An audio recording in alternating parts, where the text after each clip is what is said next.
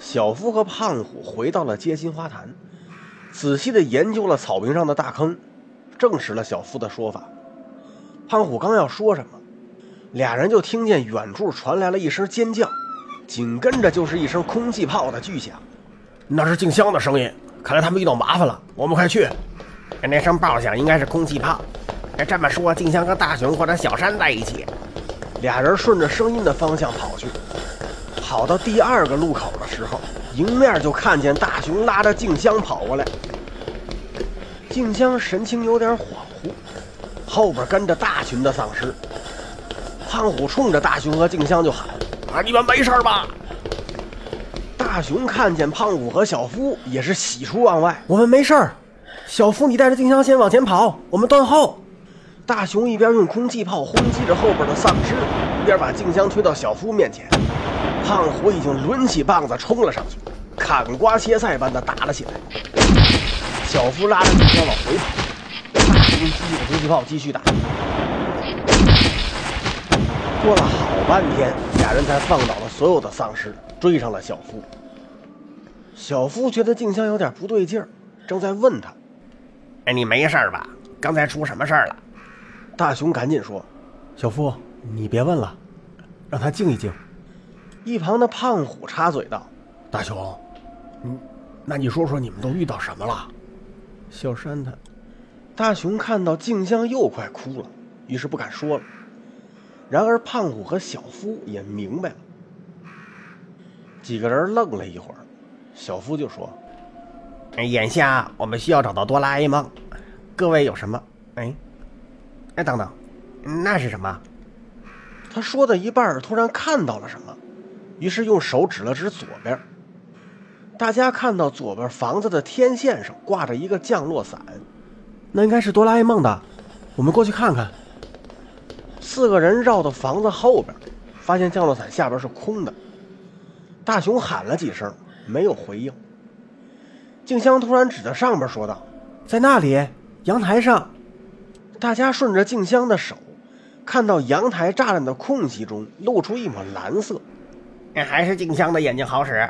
行了，快走吧。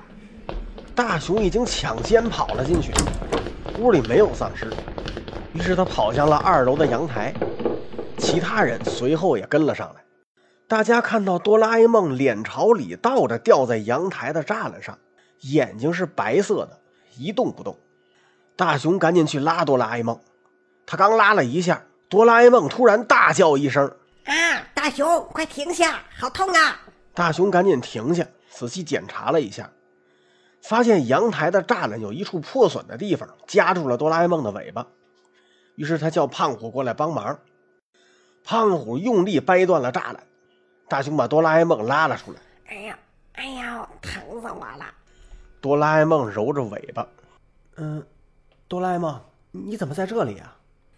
我掉下来的时候，先掉到了街心花坛上，刚要弄断绳子，突然刮起了一阵风，于是我又飞了起来。